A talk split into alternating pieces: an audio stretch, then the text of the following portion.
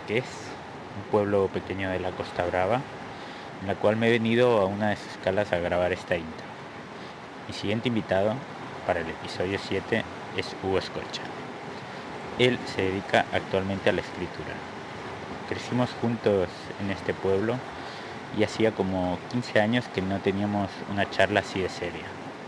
Os sonará cuando hace tiempo que no ves a alguien y te das cuenta de la evolución y cómo dos vidas pueden tomar rumbos distintos.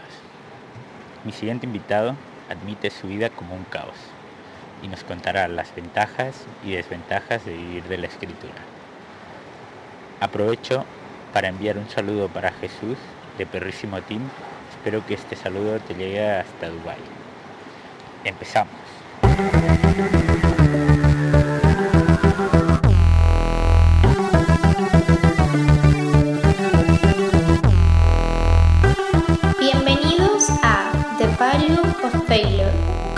Salomón. Hugo, Buenas. eh, primero de todo muchas gracias por aceptar mi invitación. Para quien no conozca a Hugo, Hugo vive en Cadaqués, tiene 28 años y algo que puede recordar mucho el pueblo es de que fue el concejal más joven en Cadaqués y no solo en Cadaqués sino en, en toda España. Y actualmente Hugo es eh, escritor, ¿vale? Hugo, por favor, describite. ¿Quién es Hugo y qué has hecho, Hugo, en tu vida? Pues describirme, ¿eh? es, es complicado describirse a sí mismo. Yo creo que mm, yo soy un chico que nació en Italia, que llegué a España cuando tenía un año, eh, que ha sido siempre un mal estudiante, pero un buen hijo. Y, mm, y nada, y que desde los 12 años, 13 años, eh, empecé a hacer radio, a comunicar, a dedicarme al mundo de la comunicación. Y como has dicho, a los 18 años mm, entré en el ayuntamiento de Cadaqués, siendo concejal de juventud y fiestas, como, como un personaje la que sabe de cine, ¿no? Hay alguien que también lo hace. Y que mm, eh, más tarde, eh, cuando acabó este periodo del ayuntamiento, se fue a vivir entre París, Italia y Cadaqués y empezó a escribir. Yo creo que, que esta sería un poco la definición. Eh, y ahora mismo enfocado casi al 100% en el tema de la escritura, a punto de publicar el tercer libro, y esto es. Ese, esa ha sido la evolución de Hugo. Esta ha sido la evolución, sí. Dentro de, claro, obviamente, estamos, te lo he contado en 20 segundos, eh, pero ha sido un poco la evolución, ¿no? A grandes rasgos. Entre medios han habido muchos, eh, muchas experiencias, eh, oportunidades que, que he perdido, he intentado hacer cosas, pero bueno, ahora mismo digamos que a grandes rasgos esta es mi, mi- mi trayectoria. ¿Cómo, ¿Cómo acaba Hugo en la escritura? Pues acabo, todo viene de la radio, ¿no? Todo viene un poco de, de con 13 años cuando empezamos a hacer radio, tengo que preparar los guiones, eh, las entrevistas y empiezo a escribir, ¿no? Sobre todo las editoriales, que era una, parte del, programa al principio donde podía explayarme más, ¿no? Más libremente, donde había más literatura, ¿no? Mm, y empiezo ahí un poco, que me gustaba escribir, lo hacía mal, tanto tipográficamente como ortográficamente, pero a base de escribir y sobre todo de leer, creo que, eh, que, se ha mejorado mucho y que dentro de lo que cabe, ¿no? Porque yo siempre, cuando escucho la palabra escritor, me quedo como un poco, joder, escritor es algo como muy grande, ¿no? Yo tengo mucho respeto a los escritores, pero sí que es verdad que, que desde que empecé a escribir a los 13, 14 años estos guiones que te cuento, hasta el día de hoy, que se está a punto de publicar el tercer libro, ha habido todo, todo un proceso muy, muy interesante, muy, muy, muy bonito. ¿Cómo, cómo, cómo aprendiste, digamos, a, a escribir? O sea, aparte de estos guiones y todo eso, ¿qué es tu, qué es tu fuente de inspiración?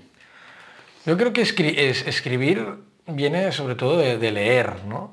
Cuando empiezo a leer más literatura, que es más tarde, ¿no? No cuando tenía 13 años. De hecho, yo leía, muy poco, hasta los 18, 19 años leía más bien poco. A partir de los 19 años empezado a leer todo tipo de literatura y yo creo que ahí también, ¿no? Dicen que para ser un buen escritor se tiene que ser un gran lector, ¿no? Y, y las carencias que yo veo en mi trabajo, cuando escribo se, vienen de ahí, ¿no? Porque aunque lea, y lea mucho últimamente, veo que falta un montón de cosas, ¿no? Porque si uno no es un gran lector es imposible escribir bien, imposible. Mm. ¿Lees un poco de todo? Sí, leo de todo. Menos ciencia ficción, que no me gusta, leo un poco de todo. Me gustan bueno, grandes, grandes autores, eh, últimamente he leído mucho Bukowski, eh, Patti Smith, también me encanta, no solo su poesía, sino también sus libros, eh, un poco de todo. Y luego ya no solo libros, también me gusta leer mucho blogs, relatos cortos, Cortázar, para mí un genio, el mejor. Pero sí, leo un poco de todo, leo un poco de todo. Pero claro, como te digo, al final empecé a leer no sé si tarde, ¿no? porque es verdad que la media en España del lector es, aparte de edad, que es muy elevada, la gente lee muy poco, pero sí que es verdad que empecé muy tarde, lo que te digo, los 20 años. Y antes de los 20 años había leído muy, muy poco, prácticamente nada.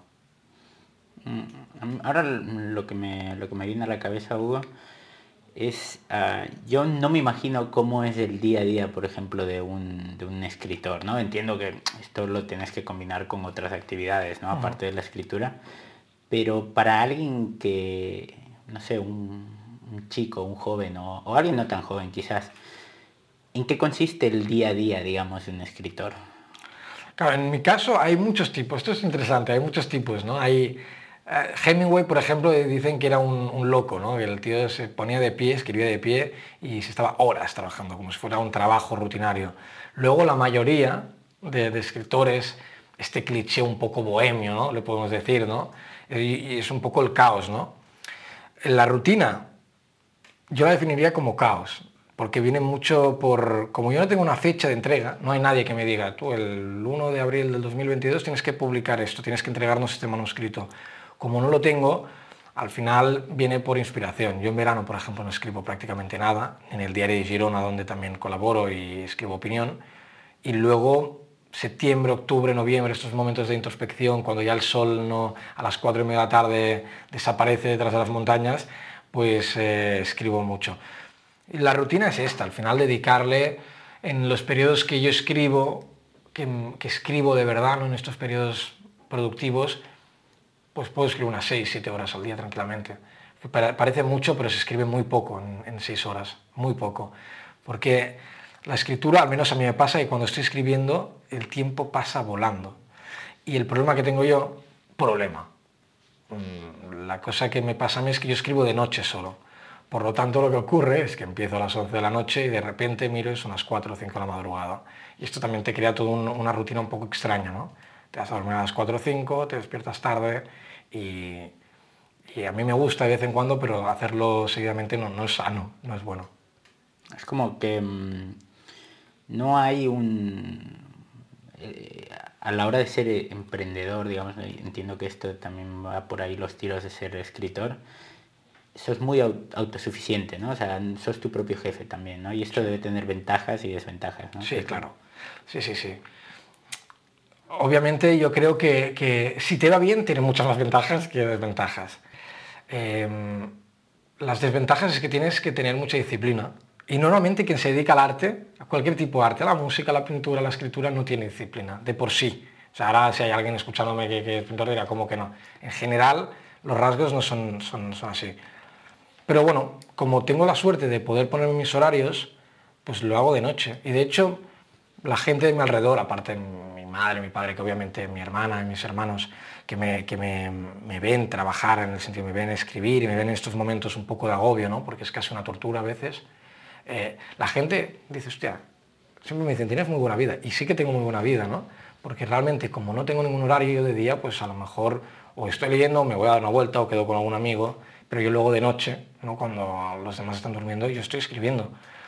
Y no, no lo digo como algo o sea, no digo como una queja, digo que en el sentido de que, que a mí me encanta escribir de noche y, y, es cuando soy más productivo y así encima puedo aprovechar más el día. Aunque me levante más tarde, si tú no tienes que hacer nada durante todo el día, es, es una pasada. Y si es primavera como ahora, imagínate, ahora estar en una oficina, 20 grados que hace, mm. no, no, no, ni loco.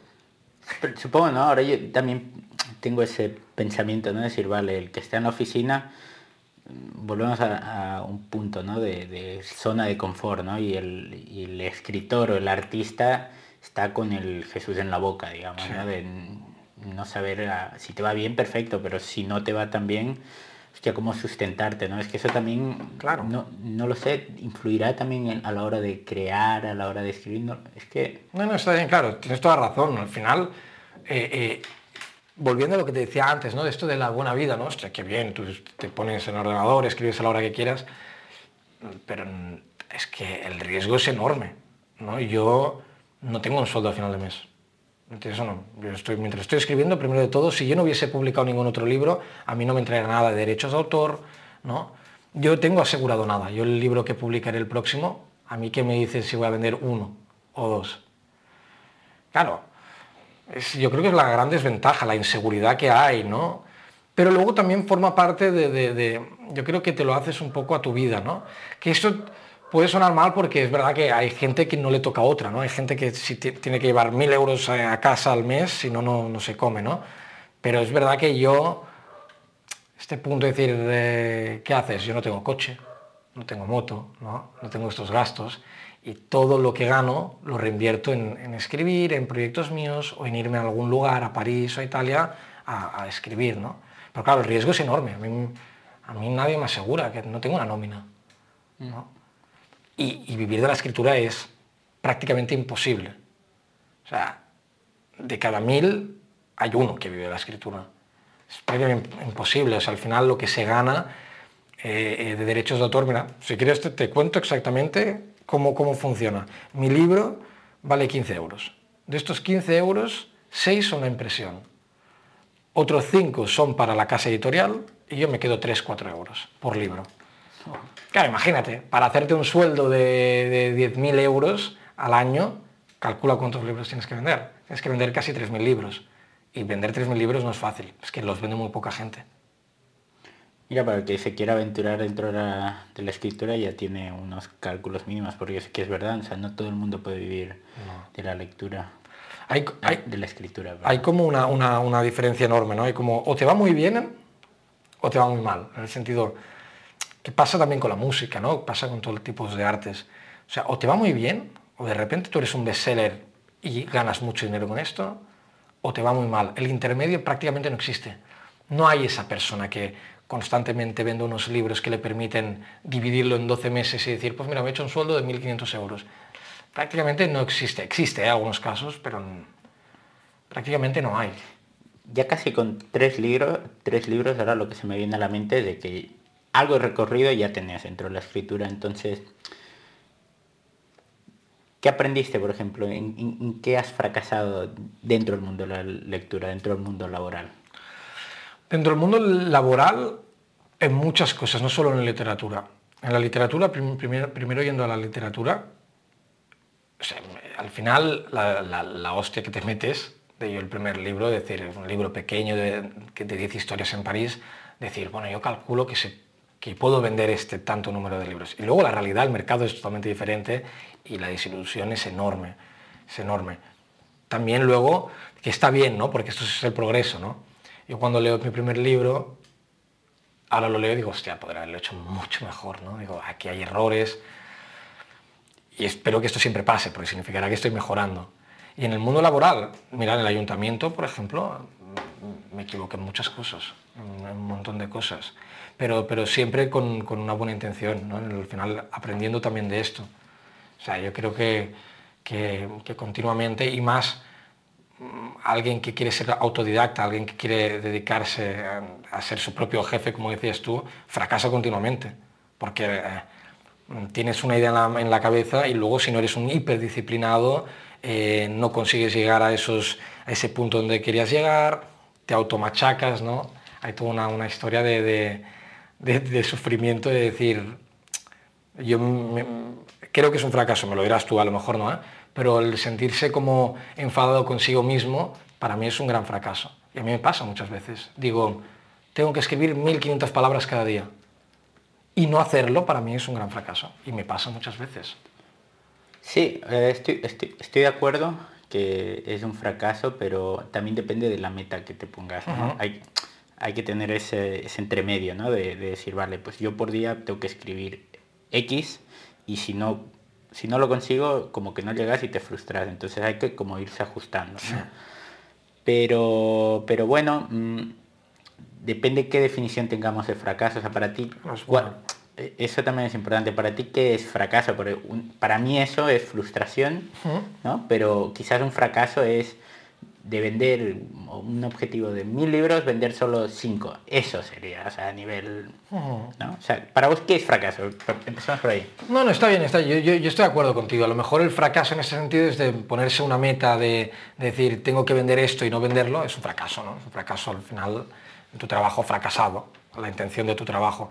Pero es verdad que a lo mejor es frustración, pero para mí la frustración es un fracaso de un hecho, ¿no? Es como si estás frustrado es porque hay algo que no ha salido, hay algo que no se ha hecho bien, sea por tu culpa o por cosas externas. Por lo tanto, yo también lo veo como un fracaso. Yo cuando me siento frustrado, normalmente me siento frustrado porque no sale algo bien. Y cuando no sale algo bien es porque yo he hecho algo mal. Y para mí esto es un fracaso también. No sé tu punto de vista, ¿eh? para mí, lo, para mí lo, lo es así.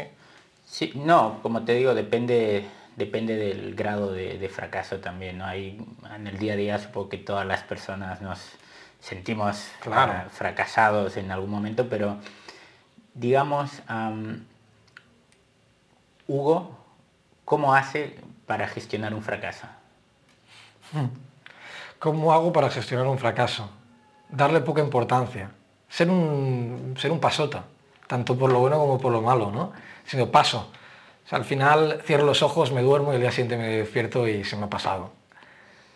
Puede sonar banal, ¿eh? pero de verdad, es en el sentido, eh, sacarle importancia. Que corres el riesgo de sacarle importancia también a las cosas buenas, ¿no? Cuando te acostumbras a sacarle importancia a las cosas en general, a veces dejas de valorar lo que es bueno. Pero yo lo hago así, o sea, en el sentido yo realmente esta sensación de fracaso, de frustración que hablamos, la tengo, pero es muy momentánea. ¿eh? No es una cosa que me persigue. Es una cosa que de repente me olvido y tiene partes buenas porque te liberas, pero partes malas porque a veces corregir eso es más complicado si no lo tienes presente. ¿no? Pero yo lo hago, yo lo hago así. Yo soy un pasota. Y también en este sentido digo, cuando me va algo mal, cuando fracaso, me doy cuenta del fracaso, no estoy diciendo que no lo reflexione, pero intento, intento olvidarme lo más rápido posible. Quitarle hierro, ¿no? Quitarle hierro al asunto. Sí, sí. Y sin caer en tópicos ni en demagogia barata, hay cosas mucho más importantes, ¿no? Cuando yo digo, oh, no he hecho 1500 palabras, o no he vendido los libros que tenía que vender, mal, está mal, tengo que mejorarlo, pero podría ser mucho peor. Yo creo personalmente de que en ese punto los chicos somos, los hombres somos uh, más propensos a no quedarnos con un, con, con un mal y las chicas es como que se quedan más y después se pelean un poco más, ¿no? Sí. Sin diferenciar entre hombres y mujeres, ¿no? Creo que es una característica... Pero se puede diferenciar, ¿no? Entre hombres y mujeres o no se puede. Se puede, se puede, no, sin una, no una cosa negativa. Es verdad que hay, cara, hay rasgos eh, de, una, de las mujeres que no tienen los hombres, pero, pero ya biológicamente no pasa nada. O sea, que entiendo ¿eh? que cuando, más cuando se hace una entrevista y hay más gente escuchando, se tiene que tener cuidado, pero digo que se puede diferenciar, no pasa nada. Estoy de acuerdo con lo que has dicho. Es que me pasa en, a nivel personal de que yo los problemas como vos intento no darle tanta importancia, ¿vale? Entonces como que me, res, me resbalen un poco más y de hecho en casa me llaman el paz y amor. Pero, pero es que prefiero, es que yo aprendí eso, Hugo, yo prefiero vivir tranquilo, ¿sabes? Entre agarrarme un problema y quedármelo, prefiero hacerme un poco el, el despistado sí. y dejarlo pasar. Son dos opciones válidas. ¿eh? Totalmente, totalmente. Y yo, yo creo, nada es mejor que nada, pero yo creo que es la mejor opción. O sea, justamente está bien. No significa, o sea, hay un límite, no hay un intermedio. Entre blanco y negro a mí me gusta siempre estar en el gris, ¿no? Pero es verdad que es mucho mejor así, o sea, en el sentido aprender del error, pero tampoco comerte el coco continuamente. Hay mucha gente que sufre de esto, pero un montón. Hay un montón de gente que, que, sus problemas los arrastra, los arrastra, ¿sabes? No para de darle vueltas. Y es un error, no se llega a nada al final, al revés, te bloqueas más. Mejor pensar un poco, darte cuenta de dónde has equivocado y paz y amor. Por ejemplo, vos, cómo, o sea, Hugo, ¿cómo lo hace, digamos? ¿no? O sea, vos sabes que estás, imagínate, no estás fracasando, pero aquí, como sabes, el tema es el valor del fracaso. ¿Cuándo vos sabes parar? Digamos, cuando decís, vale, hasta aquí llego. Hasta aquí llega el, El fracaso. el fracaso. Claro. Es que no te lo sabría decir, de verdad. ¿eh? No, no, no sé decir cuándo es el, el momento que digo paro. No sabría. Yo lo que te digo, y, y repitiéndome un poco, al final es decir, mm, cuando hay una cosa que va mal, ¿vale? Mm, Ya está. Lo- se termina, se acaba y empieza otra cosa. En mi cabeza está en otra cosa, intento que sea positiva, ¿no? En vez de darle vueltas en esto que ha ido mal, por ejemplo, vamos a, a- a ser prácticos, ¿no? En un libro, escribo un libro, se publica, no funciona como yo tenía pensado, obviamente que, es un, que lo paso mal, ¿eh? obviamente que hay una frustración y hay como, joder, pues mm, no, no es lo que pensaba. Pero intento no darle más vueltas y, y tener otro proyecto en mente, decir, pues voy a escribir otra cosa, no pasa nada, ¿sabes? Tampoco es el fin del mundo. Sí, esto. Te, te llegas a sobreponer entreteniendo tu mente. Sí, sí, sí, sí. Entreteniendo mi mente y si es algo muy a corto plazo, si es una cuestión más de un fracaso, eh, de un- una cuestión personal, ¿no? De una relación, de algo, ya no entretenerme en otras cosas que también, sino dormir, que dormir funciona muy bien. Dormir es la clave de todo. Dormir. Tú tienes un problema, Pero el problema es cuando tenés el problema que no puedes dormir. yo puedo dormir cuando tengo un problema. Sí, sí. Si un problema es que me afecta solo a mí, si es una cosa que he hecho con toda la buena intención del mundo, yo puedo dormir. Yo no podría dormir si sé que he hecho algo mal y que ha afectado a otras personas. ¿Me entiendes no? Si me he portado mal con alguien, sí que le doy vueltas. Pero si estamos hablando de fracaso laboral en sí, lo que es fracasar tú mismo, que es una cuestión súper personal, yo, yo duermo tranquilo. Es como mi medicina. Vale, bien que has tocado ese punto a nivel personal porque la entrevista va en dos partes, ¿no? Una a nivel laboral y la otra a nivel personal, ¿no? Y yo entiendo que cada persona puede gestionarlo de manera diferente, cada, cada fracaso, ¿no? Vos igual tratás igual la, el fracaso a nivel... ¿Cómo gestionas un fracaso personal o un fracaso laboral? ¿Cuál es la diferencia? Sí que es verdad que si es personal lo, lo- lo- lo tomo más a pecho. O sea, me afecta mucho más el fracaso personal que el fracaso laboral. Porque eh, pongo por encima la cuestión humana que la cuestión laboral. No sé si se entiende lo que digo, Sí. ¿eh? pero me, me- me afecta más el, el- el fracasar personalmente, lo que te decía, una relación, ¿no? O haberme equivocado con un amigo, o, o- o a, cu- a cuestiones familiares. Esto me afecta mucho más. Eso sí que me pesa más, eso sí que me cuesta dormir, ¿no? Ahí sí a lo mejor le doy más vueltas. Yo le doy mucho más importancia negativamente al fracaso personal que al laboral. Es que al laboral casi no le doy, es este el punto. Por Da- danos un ejemplo, por ejemplo. del personal. Sí.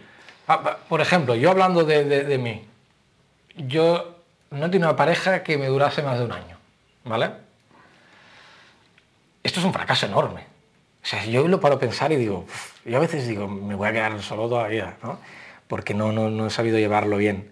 Para mí esto es un fracaso. O sea, ya el hecho este de decir, no he sido capaz de, de- de mantener algo que quería por errores míos, ¿eh?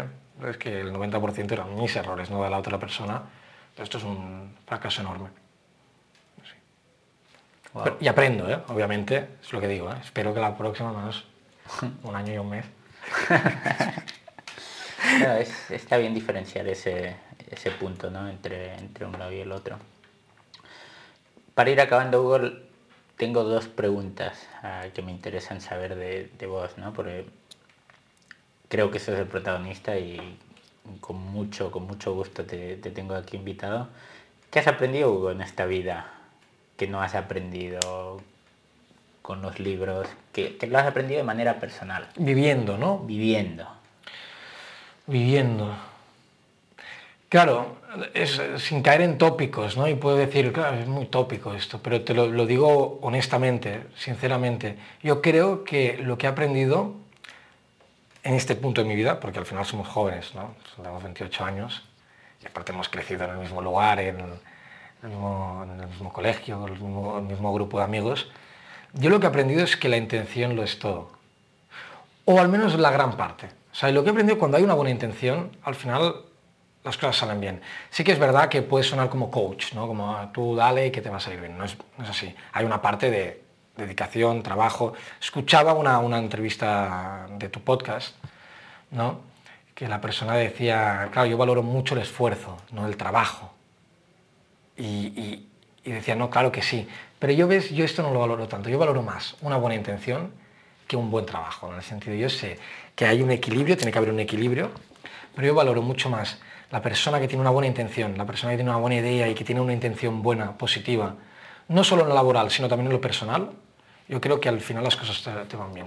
El esta, frase tan típica que es, haz el bien y el bien vendrá a ti, yo lo creo que es muy religiosa ¿no? como frase, pero la, creo completamente.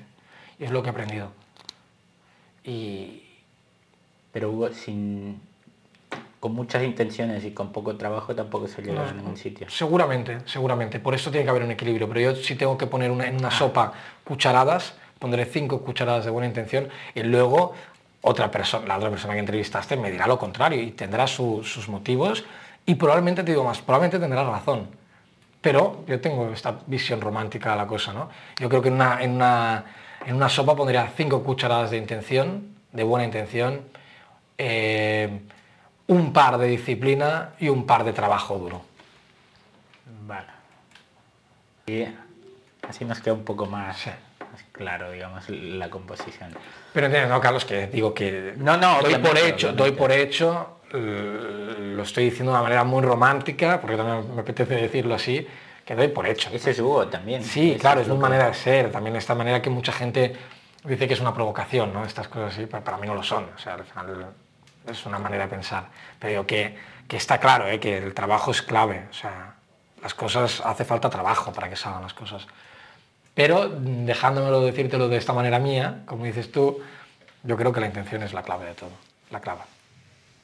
Estoy, estoy totalmente de acuerdo en ese sentido. Sin intención no vamos a, a ningún sitio. Hugo, ¿dónde te podemos encontrar? ¿Cuándo sale tu libro?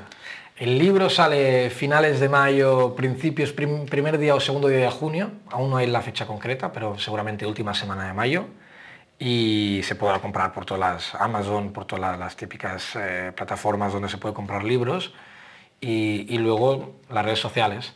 Quien quiera, quien quiera pelearse conmigo, Twitter. Quien quiera ver una vida falsa, Instagram. ¿Cómo es tu Twitter? Twitter es Hugo Escocha, arroba Hugo Escocha. Vale. Instagram también es arroba Hugo Escocha. Y, y ya está, son las dos redes sociales que un poco están así en el público. Y, en Twitter me lo paso muy bien últimamente. Twitter es una red social que es muy, muy, muy... ¿Tu libro cómo se llama? Serás la primera persona que lo digo. Eh, se llama Mr. Lockdown. Es eh, la historia de un señor que, que la lía mucho. Es una sátira política. Una sátira política, una ficción casi bueno, no, distópica, divertida, muy provocadora, donde hay muchas drogas, mucha prostitución, políticos y, y muchos insultos. Pero yo creo que es un libro muy divertido, sin ser pretencioso, creo que es un libro que, mm, sin buscar la literatura magnífica, la gente se puede divertir mucho leyéndolo. Gracias, Hugo, por, este momento. A ti, Carlos. Es un placer. Igualmente, mira dónde estamos, ¿eh? del colegio, a entrevistarnos. Etapas. Etapas.